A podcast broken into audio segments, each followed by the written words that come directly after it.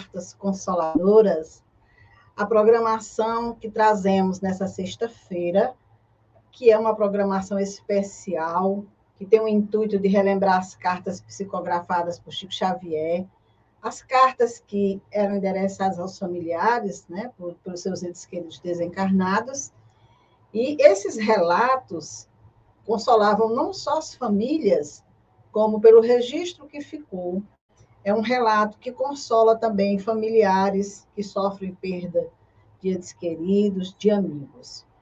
Então, nós vamos iniciar hoje o relato da primeira carta. Para você que está acessando pela primeira vez esse canal, essa programação, meu nome é Dora Rodrigues, eu sou trabalhadora do Centro Espírita Semente Cristã da cidade de Parnaíba, aqui no Piauí. E vou dividir a nossa sala virtual com a nossa companheira de ideal espírita, Cláudia Mello. Boa noite, Cláudia. Bem-vinda à nossa sala virtual. Muito boa noite a todos. Muito prazer estar aqui de novo. E a gente espera que esse, essa, esse estudo das cartas consoladoras possa realmente alcançar o seu objetivo, né?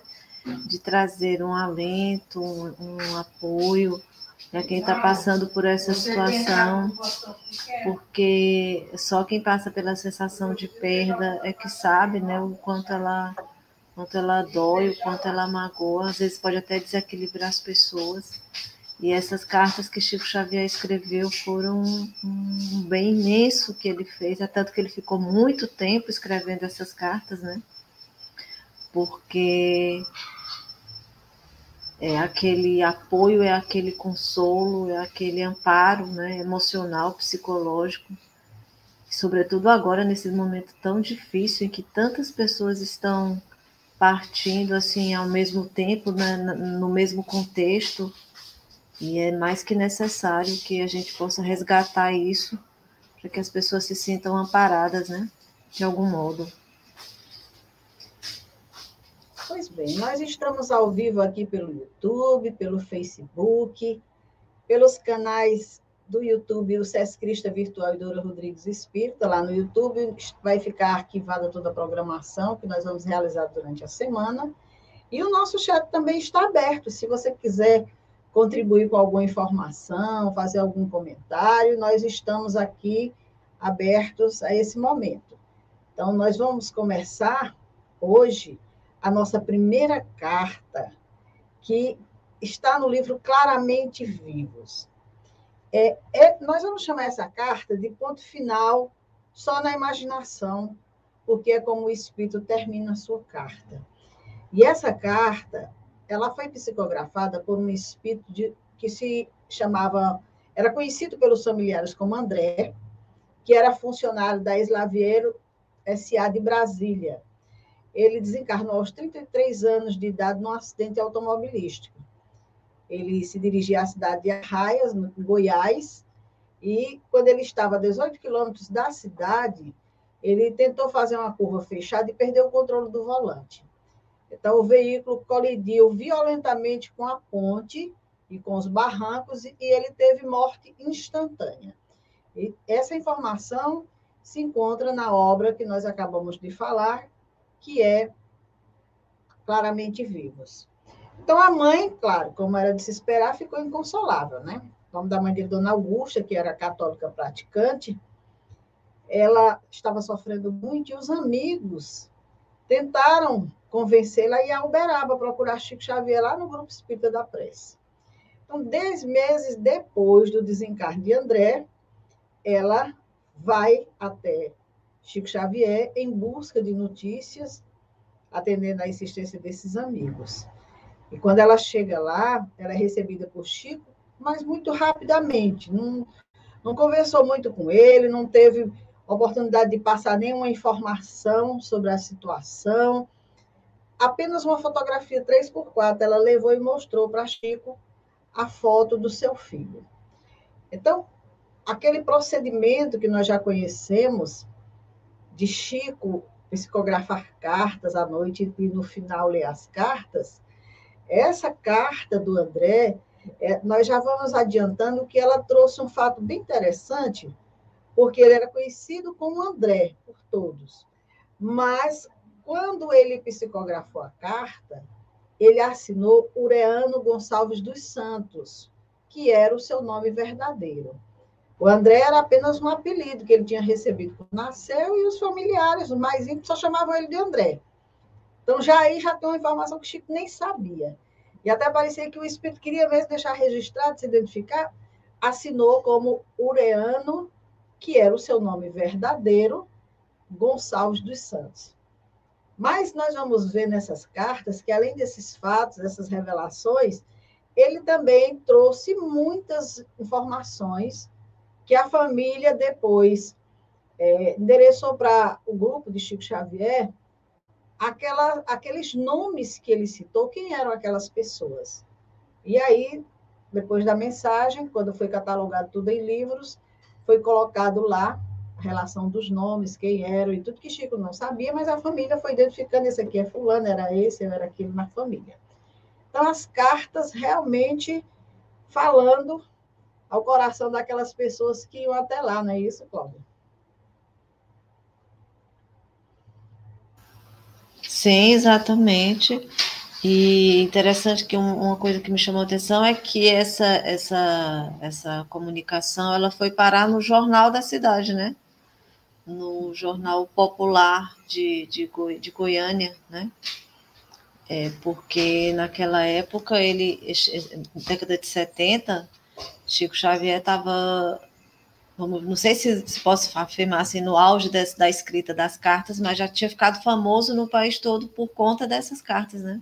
Então vinha gente de todo canto até Uberaba para falar com ele, para pedir é, notícias, e chegavam lá sem saber se seriam atendidos, né?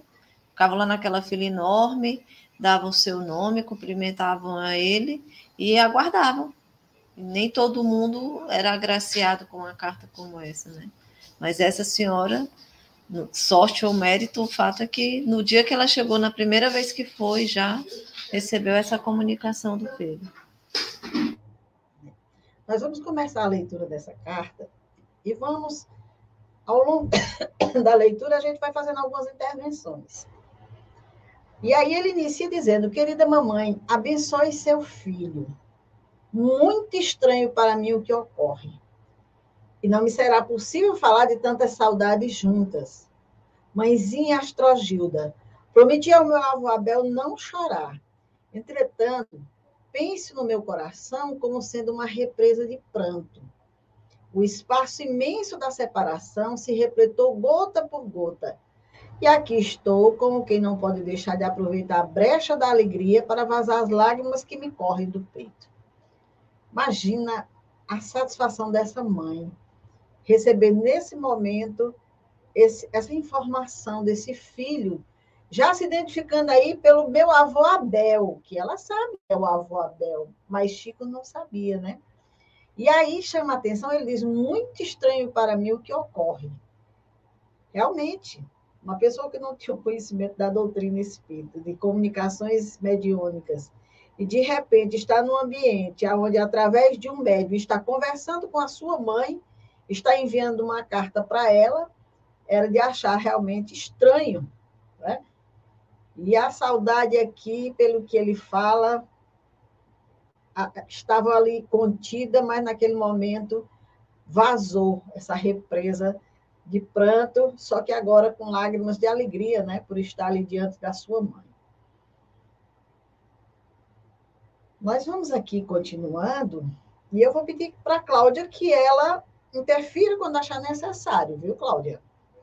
E aí ele diz: Mamãe, a morte não existe, mas existe o vazio das noites sem sono, as horas alucinadas de saudade que não se pode descrever. E aqui eu lembro daquela frase do Chico Xavier: a saudade fere nos dois planos. O vazio das noites sem sono não era só a mãe que passava, não. As horas alucinadas de saudade também não.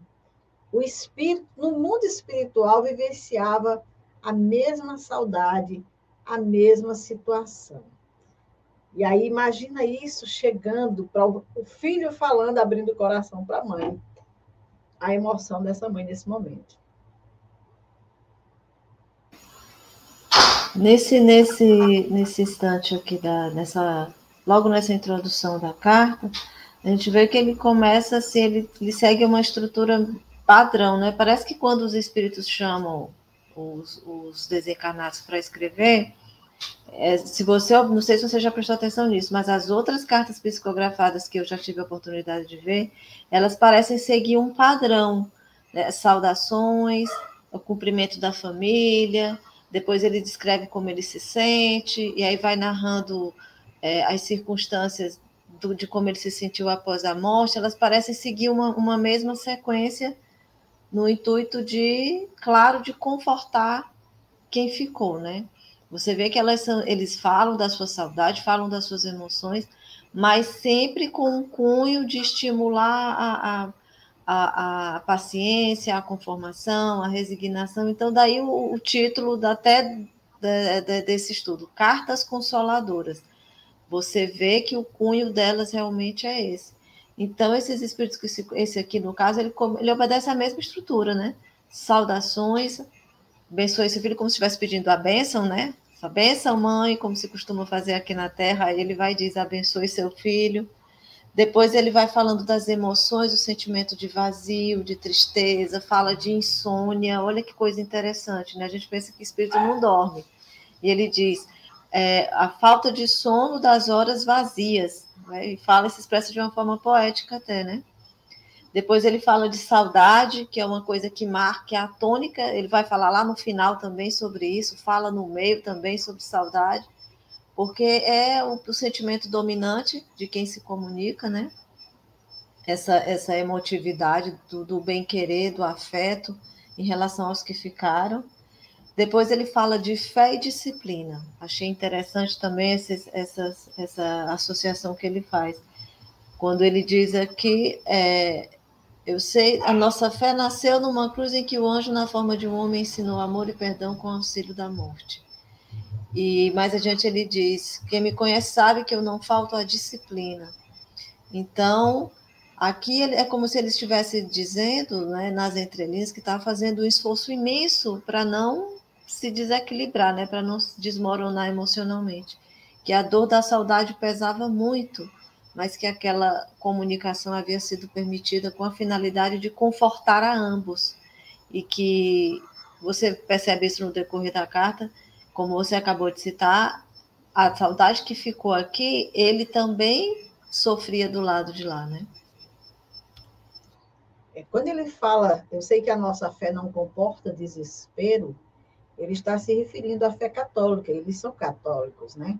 Que isso independe de rótulo, de onde você, qual a sua fé, qual a sua religião, qual o seu núcleo religioso. Ele era alguém de fé. E aí ele, ele informa que não veio sozinho. Talvez daí esse amparo, viu, Cláudia? Como ele diz, eu sei que Jesus nos dará força e nos sustentará como sempre. Entretanto, os amigos que me trouxeram, ele não foi só. Com o vovô Abel, que depois a família confirma que o vovô Abel é o avô materno, e com o vovô Joaquim, que é o avô paterno, à frente sabe que não falta disciplina. Então, ele está acompanhado de amigos, dos dois avós, materno e paterno, que o antecederam, estão no mundo espiritual, e ele está ali bem posto, como a Cláudia disse, sem fugir sem, a, a, ao entendimento que deve ter recebido antes de se comunicar, nenhum descontrole na fala, para que a carta realmente trouxesse consolo e esclarecimento. E aí ele, referindo-se a Mel, diz, mamãe, que filhos não chorarão no reencontro com as mães queridas depois de longa ausência? E que mãe não verterão outras lágrimas quando os tomam nos braços para abraçá-los com os beijos sem palavras? Então, se eu não suportei, se eu chorei, e se você também chorar ao ler essa carta, é compreensível. A saudade está transbordando e nós estamos aqui extravasando. E aí ele diz: Eu compreendi isso tudo aí mesmo no mundo, na dedicação que recebi do seu carinho. Mas entendo isso muito mais agora, quando a Renatinha está em seu pensamento, com a nossa carne, que ele deixei por filho do coração. Então, ele agora ele entende esse sentimento de amor, de carinho, desse abraço ao, ao, contato com o filho, porque agora ele está ausente. A Renatinha era a filha dele, que ficou, a esposa Carmen também, que agora ele deixou como filha do coração. E aí ele diz para sua mãe que, a princípio, lutei muito.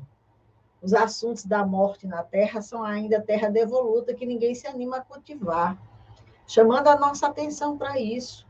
A gente nunca fala sobre a morte, a gente não quer conversar sobre isso. E uma hora ela acontece, e até para os espíritos que chegam no mundo espiritual, eles têm dificuldade. Como ele disse, lutou muito, porque uma, uma situação nova, ele não tinha conhecimento dessas informações, ele não sabia dessa imortalidade, na forma como ele se viu no mundo espiritual. Então, ele lutou muito para compreender, para entender essa situação. E a, a chamada de atenção para nós: por que, que a gente não fala sobre a morte se nós temos ela como certa, como verdadeira em nossas vidas, né? E aí ele diz que ainda é terra devoluta que ninguém se anima a cultivar. Graças a Deus, com as luzes do Consolador, já temos um pouco de informação, já se fala um pouco mais sobre a morte, né?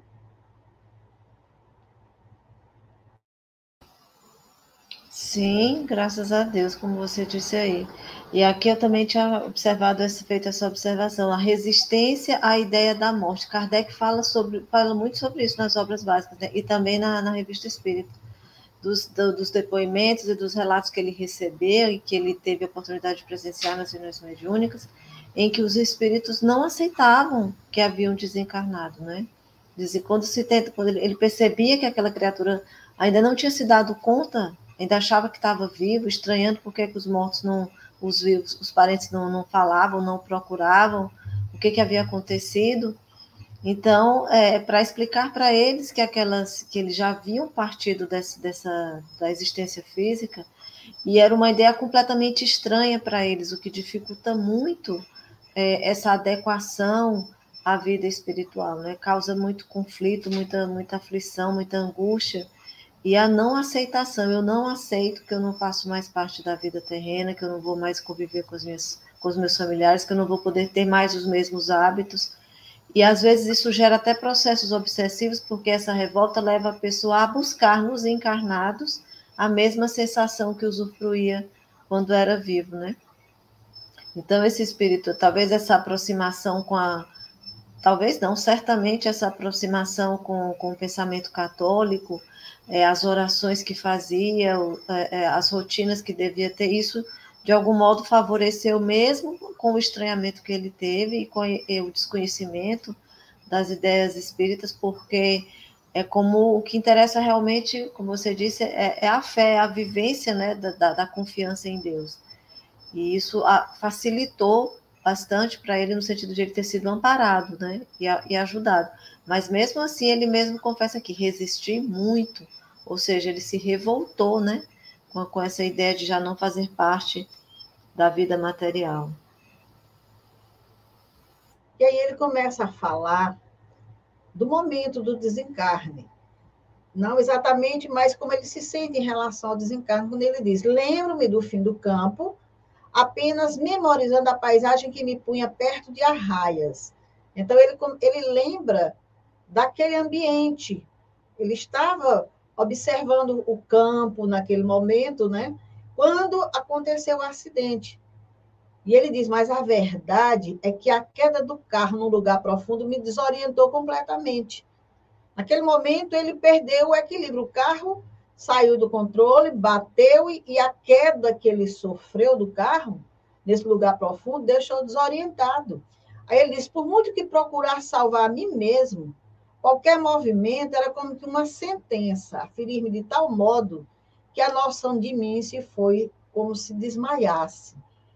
O que passou depois, não mais sei. Penso que Deus cria nossa vida intracraniana certos nervos de misericórdia que fazem com que nos apaguemos na hora dos grandes sofrimentos. Seria sono que senti? Não sei. Então, veja bem, o Espírito aqui está falando para sua mãe aquilo que ela desejaria saber. Ele sofreu, ele não sofreu, como é que ele se sentiu, como é que ele estava naquele momento. Ele está dizendo, ele sofreu aquela queda e ele se desorientou completamente naquele momento. Então, ele tentando, mesmo que ele tentasse salvar se não tinha. Qualquer movimento ali era uma sentença. Com ele já desencarnado, mas ele se via como alguém que estava ferido. Então, ele teve aquele desmaio. E aí ele disse que depois o que aconteceu ele não sabe. Só sabe que Deus, na sua misericórdia, parece que faz com que o ser se apague na hora dos grandes sofrimentos. Porque ele passou a sentir um sono, será? Nem ele sabe definir o que era. E aí nós temos aqui na, no livro dos Espíritos, na questão 165, os Espíritos dizendo: por ocasião da morte, tudo a princípio é confuso. De algum tempo precisa a alma para entrar no conhecimento de si mesma. Ela se acha como que aturdida, no estado de uma pessoa que despertou de profundo sono e procura orientar-se sobre a sua situação. A lucidez das ideias e a memória do passado lhe voltam à medida que se apaga a influência da matéria que ela acaba de abandonar. E à medida que se dissipa a espécie de névoa que ele obscurece os pensamentos. Então, é mais do que normal que nesse momento o espírito fique confuso, ele está saindo da, da vida material, entrando no mundo espiritual, uma realidade desconhecida dele, que ele não, não cogitava de maneira nenhuma, e aí ele fica aturdido, como uma pessoa que sai de um sono e que não sabe nem onde está naquele momento, né? Então, os Espíritos dizem que é necessário que a influência da matéria se apague, que ele se desligue completamente do corpo, que tem um olhar agora dentro do mundo espiritual para compreender a sua nova realidade. Aí sim é que ele vai ter condições de verificar o que está acontecendo em torno dele. Porque ele diz, como a carta é um pouco longa, eu vou antecipar um pouquinho aqui para depois a gente comentar, que ele ouvia muitas vozes, mas não via ninguém. Pensava na senhora, em nossa Carminha, que era a esposa dele, nossa querida Carmen Senira, ansiando tomar-lhe as mãos. Meu Deus, a gente crê no mundo que isso pode acontecer.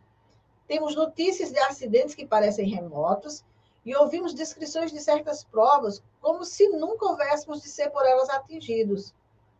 Mãezinha, os conflitos de seu André foram enormes. Notara que minha voz se erguia da garganta, mas a boca parecia uma porta sem eco. Então, o Espírito está conversando com a mãe, dizendo para ele a sua realidade, como é que ele se sentiu. Ele ouvia vozes, mas ele não via ninguém. E aí ele começa a citar o nome da esposa, que Chico não sabia, não teve tempo de conversar. E fala, inclusive, dessa dificuldade que ele sentiu, como ele diz, minha voz se erguia da garganta, mas a boca parecia uma porta sem eco. Quer dizer, o, o corpo material já não estava conectado ao espírito, então o que ele falava no mundo espiritual não tinha eco de maneira nenhuma naquele corpo. Não era ouvido por ninguém. Daí, como bem você falou, Cláudia, os espíritos chegam reclamando porque que fala, fala e as pessoas não, não ouvem, né? Não prestam atenção no que eles estão dizendo. Nesse trecho da carta, aqui a gente pode observar que ele descreve as sensações dele, né? Depois de cumprimentar, depois de falar das emoções, ele começa a descrever as sensações que ele teve. Daí ele fala da desorientação, da perda de consciência, da sonolência, não é? E, e, e, isso dez ainda esse, esse, estado perdurou por um longo tempo, né? Porque essa, essa psicografia foi obtida dez meses depois que ele havia desencarnado, quase um ano, né? E aí ele fala é, sobre uma coisa que é dominante em nós, que é o pensamento de que determinadas situações a gente não vai passar, né? Então, para ele, essa situação é, é, nas entrelinhas aqui e, e, com muita, como é que eu vou dizer, com muito refinamento, ele, ele, ele fala da aflição que ele passou, porque jamais esperou que aquilo pudesse acontecer. Foi um acidente violento, foi uma morte abrupta, ele não se preparou. A, mesmo a pessoa que não tem fé nenhuma, quando ela passa por um processo de doença, aquilo vai trabalhando as suas emoções, né? o seu psiquismo, o seu, o seu estado emocional. Então, ela busca apoio na prece, na maioria das vezes, ou então ela recebe aquele, aquele conforto dos amigos, dos parentes, isso ajuda ela a ir aceitando aos pouquinhos a ideia de que a qualquer momento vai, vai embora, vai deixar esse mundo. Mas esse rapaz ia a trabalho, né? Ele ia resolver questões profissionais e de repente acontece isso. Então, a, o primeira, a primeira sensação que ele teve vai de encontro ao que os espíritos relataram a Kardec, porque aqui no livro Céu e Inferno, na segunda parte, capítulo 1, item 4, ele diz: A extinção da vida orgânica provoca a separação da alma e do corpo, pela ruptura do laço fluídico que os une. Mas essa separação jamais é brusca. Olha aí.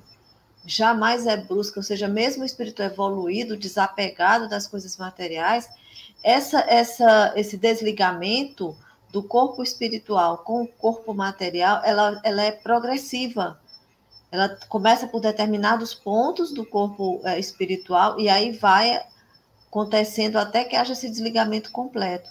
Numa situação como essa, é, é, o choque emocional que ele sofreu, hiperespiritual, talvez tenha sido até maior do que propriamente o, o impacto físico, porque ele perdeu a consciência. E ele diz uma coisa muito interessante: ele diz, na nossa estrutura intracraniana, a natureza coloca recursos que nos fazem apagar nos momentos dolorosos. É exatamente isso que aconteceu. É como se fosse um interruptor que desligasse para que a pessoa não registrasse aquela dor que é maior do que o que ela pode aceitar ou suportar naquele momento. Tudo isso ele descreve aí e que está é, é, é, é, compatível com as ideias que os espíritos mostraram a Kardec. E aí a gente, aí mais adiante aqui no livro ele segue a sensação dolorosa que a alma sente. Olha aí, a sensação dolorosa que a alma sente nesse momento está em razão da soma dos pontos de contato que existem entre o corpo e o perispírito. Ele diz na carta que é, é, qualquer movimento que ele fizesse era uma sentença a ferir-me de tal modo que ele perdia a noção de si. Então, era uma sensação dolorosa tão intensa que era como se ele desmaiasse, como se ele perdesse a consciência, não é? Da mais adiante ele vai falando é dos conflitos por que passou. Mais embaixo ele diz: Mas e os conflitos de seu André? E usou o nome familiar, né? Foram enormes. Mas aí você prossegue na leitura. Continuando, ele diz: Chorava de mim para comigo e chamava a senhora e Carmen, como quem desejava a última possibilidade de salvação. Foi quando vi alguém me tomar o colo carinhosamente Aquela voz forte e amiga não me enganava. Era meu pai Jovelino a pedir-me coragem e fé. Abracei-me a ele como se me fizesse menino outra vez e chorei, começando a sentir o desmaio a que me referi. Então, nesse momento, ele começa o primeiro contato dele no mundo espiritual com seu pai, porque ele estava como uma criança chorando, desesperado, pensando na mãe, chamando a mãe, chamando pela esposa, e de repente ele se sente acolhido no colo, como ele diz, carinhosamente, aquela voz forte e amiga que não me enganava. O seu pai, que também já se encontrava no mundo espiritual há um tempo, e estava ali confortando, pedindo coragem e fé. E aí ele disse que abraçou-se a ele como se fosse se fizesse menino outra vez. E chorou e veio o desmaio que ele falou no trecho anterior. E aí, mais uma vez, livro dos Espíritos, na questão 160, Kardec interrogando se o espírito se encontra imediatamente com os que conheceu na Terra e que morreram antes dele, os espíritos dizem sim, conforme a afeição que lhes votava e a que eles lhe consagravam. Quer dizer, ele tinha uma afeição pelo pai, o pai tinha uma afeição por ele. Sabendo que o filho ia vivenciar aquele momento, estava ali presente para acolhê-lo. E aí os espíritos, muitas vezes, aqueles seus conhecidos o vêm receber a entrada do mundo dos espíritos e o ajudam a desligar-se das faixas da matéria, que era o que estava acontecendo naquele momento. O pai estava ali para recebê-lo no mundo espiritual. Encontra-se também com muitos dos que conheceu e perdeu de vista durante a sua vida terrena. Vê os que estão na erraticidade, como vê os encarnados e os vai visitar. Então, ele se encontrou com o pai, se encontrou com os avós, o avô materno e paterno, que estava acompanhando ele nesse momento em que ele estava fazendo essa carta, e pelas afeições, pelas afinidades. Eles estavam ali se visitando uns aos outros, dando, dando apoio, dando amparo, confortando, porque aquele espírito chegou numa situação difícil, como chegamos todos nós no mundo espiritual, que partimos de repente e aí ele disse: Sonhei com você, mamãe, dando ordem para que me buscassem. Ouviam suas exclamações lacrimosas e enxergava a Carmen no sonho, até que tudo desapareceu. Acordei mais tarde no hospital, em que o ar puro me impressionava. Quis apelar ainda para a ideia de pesadelo, como quem diz: Eu estou vivendo um pesadelo, isso é um pesadelo, vai passar. Mas os nossos velavam meu avô Abel, talvez mais valoroso para erradicar a emoção que me dominava, deu-me a realidade.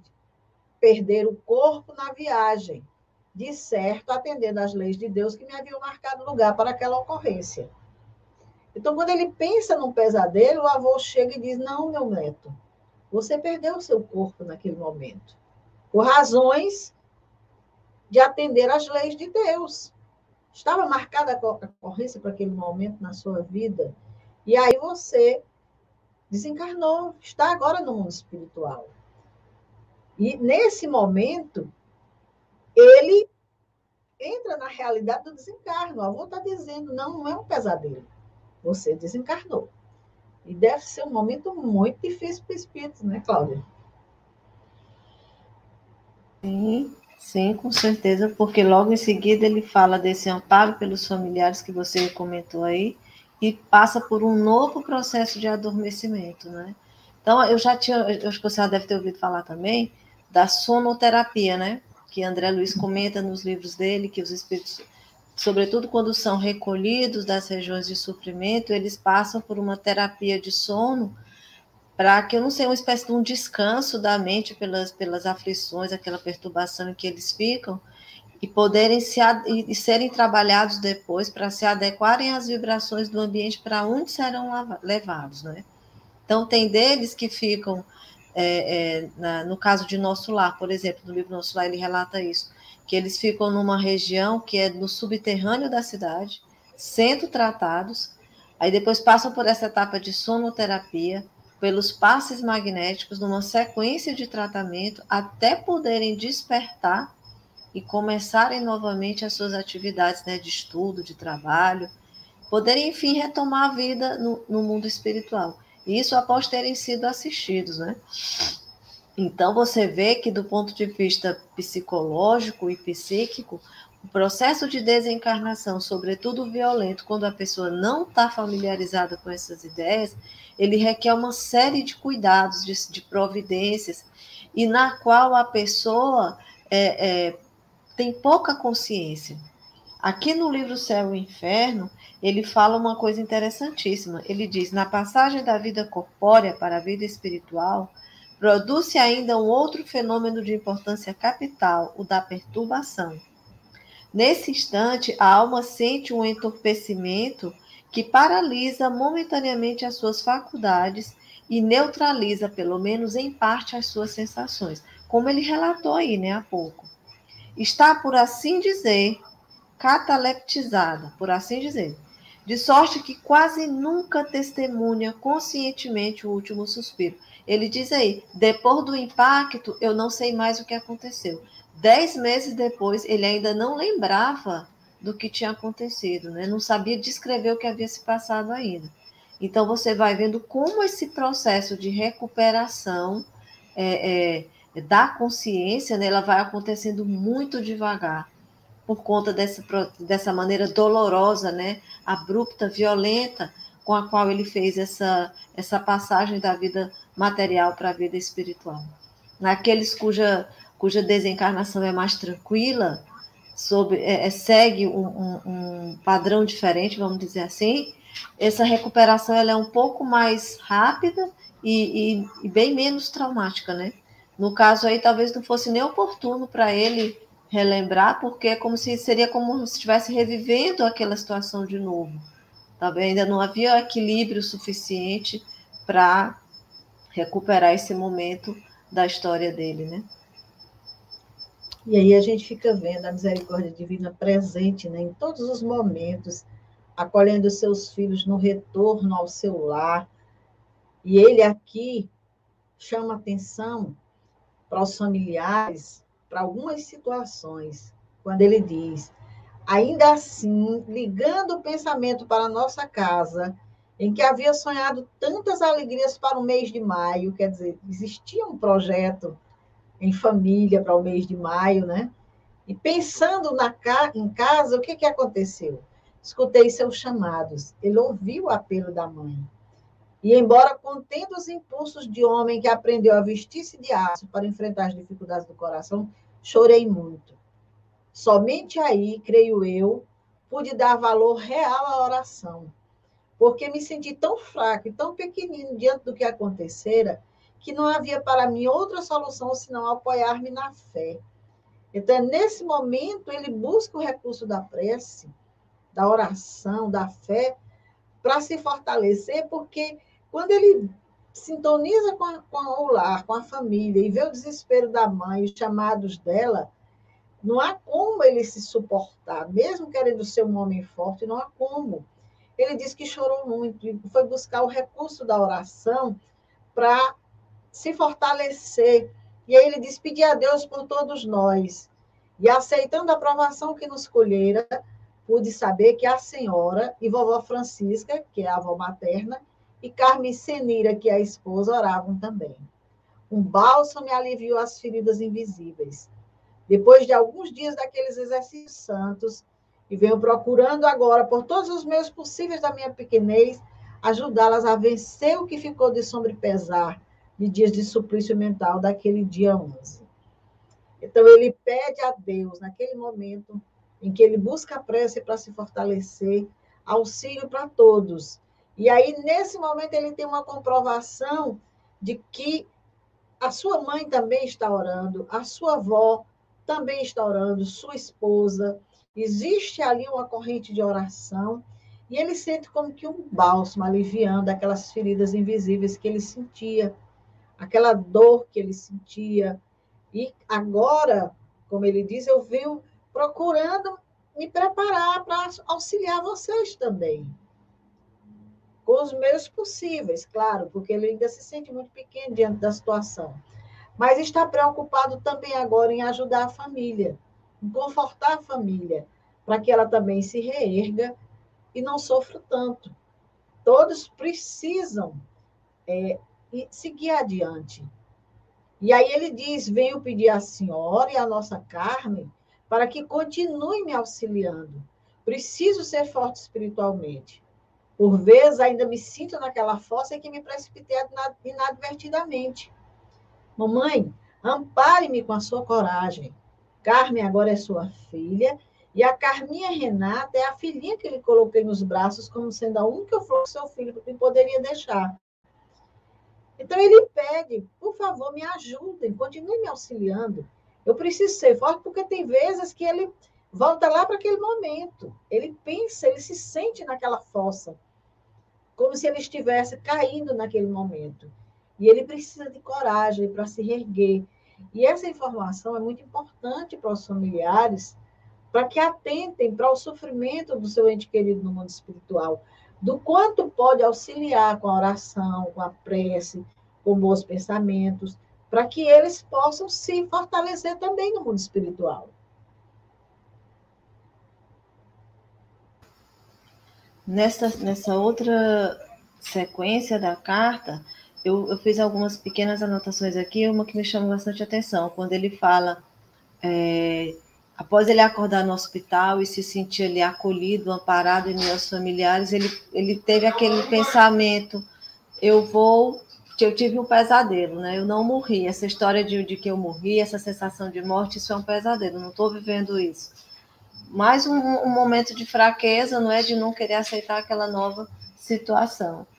Aí o pensamento dele imediatamente se volta para a família. E quando ele volta, isso aqui é uma coisa que Kardec também descreve no, no, nos textos dele, que na hora que o pensamento do desencarnado se conecta, se volta para a família com força, quando existe esse vínculo, o que, que acontece? Ele passa a assimilar todas as energias que estão sendo trabalhadas no ambiente familiar. Então, a tal ponto que, como ele descreve aqui, eu ouvia as suas vozes, né? Como ele diz aqui no texto. Eu ouvia seus lamentos, eu ouvia seus choros, eu sentia a sua angústia. Impressionante isso aqui, porque é, é uma, uma conexão mais rápida do que, sei lá, Bluetooth, internet 5G, não sei. É muito rápido isso aqui, essa conexão é imediata. E ele não, e, e uma observação a se fazer, ele não só ouvia, ele sentia, ele assimilava, absorvia toda essa angústia, toda essa carga emocional. Por isso que ele pede mais adiante, continue me ajudando, porque no que elas oravam, essa sensação desconfortável diminuía na pessoa dele. Tão ligado psiquicamente ele estava à mãe, à esposa e à filha que havia ficado aqui, né? Esse vínculo forte o mantinha ainda muito preso, e é como você diz, ele precisava seguir adiante já não fazia mais parte dessa realidade, precisava dar prosseguimento à sua vida do lado de lá. E não, jamais conseguiria isso se elas se mantivessem aqui desequilibradas, porque ele também se desequilibrava no mesmo momento por conta desse vínculo, dessa ligação espiritual que tinha com elas, né? Depois ele fala da oração, que, a, que na oração o alívio foi imediato. Imediatamente ele começou a se sentir melhor. Em seguida, ele fala da justiça divina, não é? é sobre as causas do acidente, que elas. Todo mundo cogita quando perde um filho de uma forma dessa, dessa maneira tão inesperada, né? Por que, que aconteceu? Que injustiça foi essa? Será que não podia ser evitada? Aí vão se cogitar mil e uma, mil e uma possibilidades, né? Se tivesse feito a revisão do carro, se tivesse uma sinalização na ponte, se tivesse um, uma, se a estrada fosse mais larga, vão buscando é, fatores secundários, mas como ele diz aqui, para algo que precisava acontecer. Ele diz mais adiante, né? É, a, a, minha história devia terminar ali. E, e em algum outro momento, futuramente, talvez nós possamos vir a conversar sobre isso. Mas aí você dá seguimento à leitura e a gente comenta. Ele diz: Não pensem que pudesse ter havido alguma força capaz de evitar a queda que, eu sofri o caminho de seu filho devia terminar ali, entre aqueles barrancos movediços. Vivo agora, estudando assuntos da morte dentro da vida, e mais tarde poderemos comentar o porquê daquela situação. Então, não havia nada que pudesse evitar. Estava ali determinado aquele momento, seria daquela forma o seu desencarne, e ele estava estudando para entender, porque os espíritos informam que existe sim a possibilidade de irmos até o passado, saber as razões de que nós escolhemos aquele projeto de vida, aquela forma de viver, ou até mesmo de desencarnar, mas para isso ele precisava de tempo. Então ele estava estudando os assuntos da morte dentro da vida, para depois ir entendendo e poder comentar, quem sabe um dia com a família, o porquê daquela situação. Então, ele pede para que a sua mãezinha, isso aqui é um apelo que a gente pode aqui sentir como sendo qualquer ente querido lecionando para os seus familiares. Que a sua mãezinha continue tal qual é, auxiliando os outros e esperando em Deus. Deus está no dia claro e nas noites de tempestades, no espinho e na rosa. Precisamos de muita fé no poder misericordioso que nos faz viver, trabalhar e pensar. Mãe querida, continue. O bem ao próximo, com a luz da fé, representa na vida o essencial. E os seus sacrifícios por nós serão recompensados por Deus. Não acredite que seus esforços para educar seu filho foram perdidos, que as suas noites de insônia foram vazias. Nós estamos aqui, mamãe, e sabemos que a sua dor foi a nossa felicidade. A senhora será protegida como sempre. Ajude Carmen e Carminha como me ajudou. E aí ele diz que vovó Maria e vovô Pereira, os bisavós paternos, também estão ali naquele momento com ele, pedem muita paciência. Mãezinha, num esforço no bem, nenhum esforço no bem está perdido. Na vida tem contabilidade certa, mas peço-lhe não chorar e nem pensar em vir mais depressa para cá a fim de encontrar-me. Então, veja bem, às vezes passa, a criatura entra num desespero, num abandono, quer morrer, quer voltar para se encontrar com seus familiares, e ele diz, por favor, não chore, nem pense em vir mais depressa para cá, porque ela estava pensando sobre isso. Tenha serenidade, aquela serenidade que a senhora me ensinou. As dificuldades não são feitas para ficar. Elas são como as nuvens que nunca se fixam, porque o que persevera nos céus de Deus é a luz bendita do sol. Ah, querida mamãe, a nossa querida Carmen, a Abel e a nossa querida Carmen Renata, muitos beijos. Então, nós estamos falando aqui de uma carta real, verdadeira, de um espírito que está conversando com sua mãe naquele momento, dizendo o que vai na alma, os seus sentimentos, as suas emoções, aquilo que seria melhor para a família, para ele também, de que forma eles poderiam se ajudar. Ele está tendo tanta ajuda de amigos, de avós, de bisavós, até os bisavós estão presentes. Então, é uma carta verdadeira, não tem nada de ficção. Essa carta, quando foi recebida pelos familiares, foram eles que leram e que encontraram André nessa carta. E foram eles que depois enviaram para a equipe de Chico Xavier quem era a vovó Maria que ele falava, quem era o vovô Pereira que ele falava, quem era o vovô, o vovô Abel. A família dando essas confirmações, que Chico não tinha, né? Aqui nesse, nesse, nesse trecho, ele fala sobre a justiça divina, né? faz alusão à justiça divina, quando ele diz que o caminho dele tinha que terminar ali porque as pessoas ficam buscando responsáveis, né, culpados para aquela situação. Então ele queria dizer a ela que aquilo, que esse pensamento não não adiantava. É impressionante que, como eles sabem que tem pouco tempo para escrever, você vê que, na, que a carta, ela, ela, além dessas informações que a gente lê aqui, tem muitas outras subliminares escondidas que só a pessoa da família consegue apreender completamente o sentido delas, né? Aqui ele responde aos pensamentos deles, né? As emoções que eles estavam tendo, as ideias que eles tinham. Muita gente em situações como essa pensa assim: vou atrás da justiça, vou pedir uma indenização, vou processar os culpados, coisas assim. E que só causa mais desgaste, mais sofrimento para eles lá do lado de lá também, né? Por conta desse, desse, essa celeuma toda que se cria, esses sentimentos ruins que passam a, a surgir. A gente pensa que às vezes, não estou falando aqui da apologia da, da impunidade, não. Eu estou dizendo que quando a gente é, age movido pela revolta, isso causa um sofrimento muito grande no espírito que desencarnou, né? Ao invés dele, dele, dele descansar em paz, como a gente pensa, ele fica mais perturbado do que poderia estar ou, ou já está.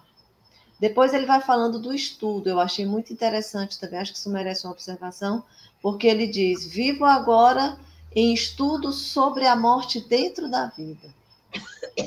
Legal isso aqui, porque é como ele falou no início: ninguém fala sobre a morte. Ele está dizendo que ó, ninguém nos prepara para morrer, como se isso jamais fosse acontecer.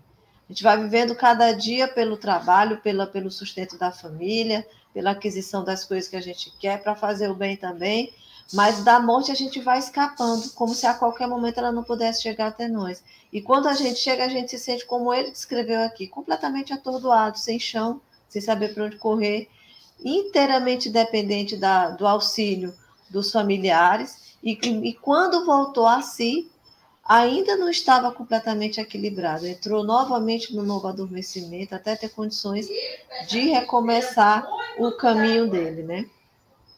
Aí ele vai e fala uma coisa interessante que eu achei também, o estímulo ao bem e a confiança em Deus, que ele diz à mãe dele, nenhum bem se perde, na vida tem contabilidade certa. Achei interessante essa, essa frase dele, porque ele está falando da precisão, da justeza, que há entre as nossas atitudes aqui e como a gente se sente do lado de lá. Só que é como ele falou também anteriormente, a gente acha que isso está muito distante de nós, que essas situações não, não podem nos alcançar, né? assim como ele também se sentiu. E a gente, mesmo dentro do, do movimento espírita, estudando, tendo a oportunidade de, de ver, de ouvir testemunhos, muitas vezes nós nos portamos assim, como se essas situações jamais pudessem acontecer conosco, né? É interessante esses relatos, essa ideia das cartas consoladoras me pareceu muito boa também por esse aspecto, porque nos aproxima com histórias de pessoas que se sentem como a gente também se sente.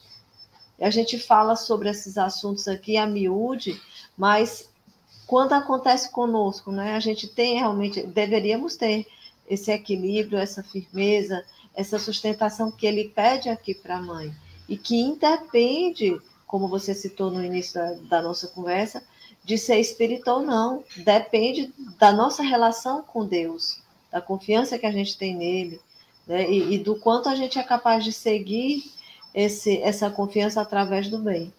Porque que é como se ele tá, estivesse tá, dizendo para ela nas entrelinhas: quanto mais bem a senhora fizer, mais equilíbrio a senhora vai ter, mais é, é, esperança, mais amparo, mais assistência a senhora vai ter. E isso vai lhe dar a condição de prosseguir a sua existência até chegar a hora de nós nos encontrarmos. A gente deve observar que essa senhora já havia perdido o marido, já havia perdido os pais, né, naturalmente, já era até avó, né, a maioria, a maioria, sobretudo nessa época que quem já era avó já não tinha pelo menos um dos pais junto a si. Então foram muitas perdas na vida dela. E ele, sabendo disso, induz ela a buscar na nora e na neta essa sustentação emocional. Ele não fala aqui de uma irmã, né? A impressão que a gente tem é que era filho único. Então ela ficou com quem? Ao amparo de quem? Da nora e da filha. E ainda, ainda manda um recado dos avós. Pedem muita paciência. Aí você pode finalizar a leitura. E aí, finalizando, ele diz: Não quero que me considerem morto. Estou vivo e espero tranquilizar-me para trabalhar e servir com segurança. Cita aqui vários sacerdotes amigos que estão auxiliando, inclusive o padre Balduino, que é alguém que diz que é amigo da família. E ele diz: Mamãe, a saudade parece estar aqui agarrada entre o meu coração e o lápis. Quer dizer, se pudesse ficar aqui escrevendo, falando com você, eu não saía daqui. Quero terminar essa carta não posso mais ampliar o uso que me concederam do tempo, mas quero dizer à senhora que o ponto final é só na imaginação. Então, veja bem, não me considerem morto. Estou vivo. Lembrem de mim como eu era. E então, é, essa carta que nós acabamos de ler é uma carta que confirma as questões do livro dos Espíritos, 149 e 150. Na 149, Kardec pergunta o que sucede à alma no instante da morte. E os espíritos voltam a ser espírito. Isto é, evolve ao mundo dos espíritos onde se apartaram momentaneamente. Não acaba. Ele voltou para o mundo dos espíritos e está lá. E aí Kardec insiste: a alma após a morte conserva sua individualidade? Sim, jamais a perde. Que seria ela se não a conservasse? Aí está um ser toda a sua individualidade, falando para os seus familiares das questões que ficaram pendentes, dos amores que ficaram, da saudade, de como a dor está se refletindo ali na família, na mãe. Então, ele não perdeu a individualidade dele, ele permanece no mundo dos espíritos tão vivo quanto estava aqui, porque ele só perdeu a vestimenta corporal. E aí, encerrando, a questão 165 do Livro dos Espíritos diz o seguinte: o conhecimento do Espiritismo exerce alguma influência sobre a duração mais ou menos longa da perturbação? Quer dizer, uma pessoa que conhece o lado espiritual, ela sofre menos no mundo espiritual, ela percebe mais rápido a sua condição de desencarnado e os espíritos respondem. Influência muito grande. Por isso que o espírito já antecipadamente compreendia a sua situação. Mas a prática do bem e a consciência pura são o que maior influência exercem. Então, não basta só conhecer a doutrina, não. A prática do bem, a consciência pura, é o que vai determinar se o espírito vai realmente se sentir em paz com a sua consciência, tranquilo naquele momento de transição de mundo material para o mundo espiritual. É dessa forma que o espírito vai, e isso independe de religião. Se ele tem todo o conhecimento e ele não tem a prática do bem, não tem esse sentimento elevado, de que adianta? Alguém que tem essa prática do bem, da fé, do amor, esse, esse sentimento que o nosso irmão André fala, pode chegar no mundo espiritual, lógico, desconhecendo algumas realidades, mas vai sofrer muito menos do que um que é rebelde e tantas outras situações. Então, vou passar para a Cláudia para ela fazer as considerações finais, para a gente encerrar, que estamos quase no nosso tempo.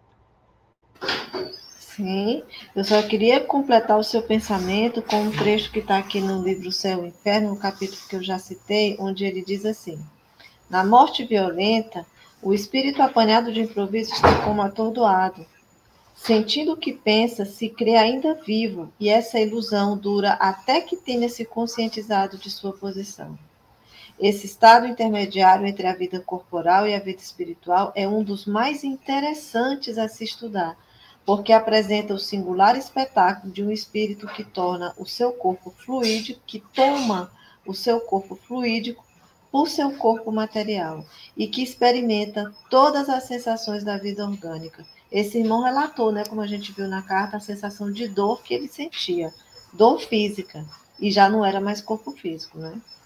Oferece uma variedade infinita de nuances segundo o caráter, em primeiro lugar, os conhecimentos e o grau de adiantamento moral do espírito. Então, é uma questão de conduta, facilitar ou não essa passagem da vida material para a vida espiritual. É de curta duração para aqueles cuja alma está depurada, porque neles havia um desligamento antecipado. O desligamento do perispírito na morte violenta não começa, pois, senão depois da morte, e nesse caso, como em outros, não pode se operar instantaneamente. Tudo isso aqui a gente viu descrito em outras palavras nessa carta que a gente acabou de ler.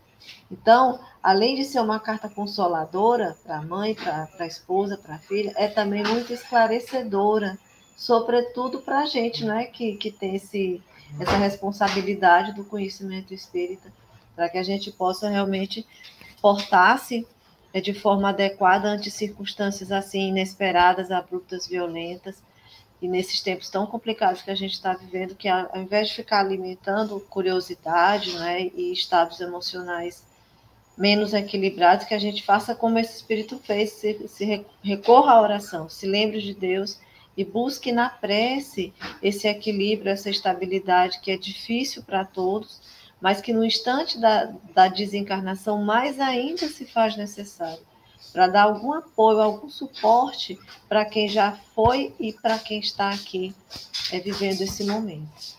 Então, muita paz a todos, muita coragem, muito, muito bom ânimo, muita certeza da proteção de Deus, como ele diz aqui, que sempre nós podemos contar com a proteção de Deus em qualquer circunstância. Muito obrigada e até a próxima. Nós encerramos aqui a leitura dessa carta, fizemos a leitura dela por completo e assim faremos com as demais cartas, para extraindo delas os ensinamentos que os espíritos trazem. Essas cartas são extremamente esclarecedoras, consoladoras. Então, se você gostou, se você acha que alguém está precisando dessa informação, envie esse link para essa pessoa. Leve essa informação, porque essas cartas não foram registradas por acaso elas ficaram para serem confortadoras, serem consoladoras. Então, uma boa noite para você. Na próxima sexta-feira estaremos aqui com uma outra carta, com uma outra informação, e aguardamos você. Vamos ficar aqui com a nossa programação. Um bom final de semana e até a próxima sexta-feira, se Deus quiser, quando estaremos aqui com mais uma carta consoladora.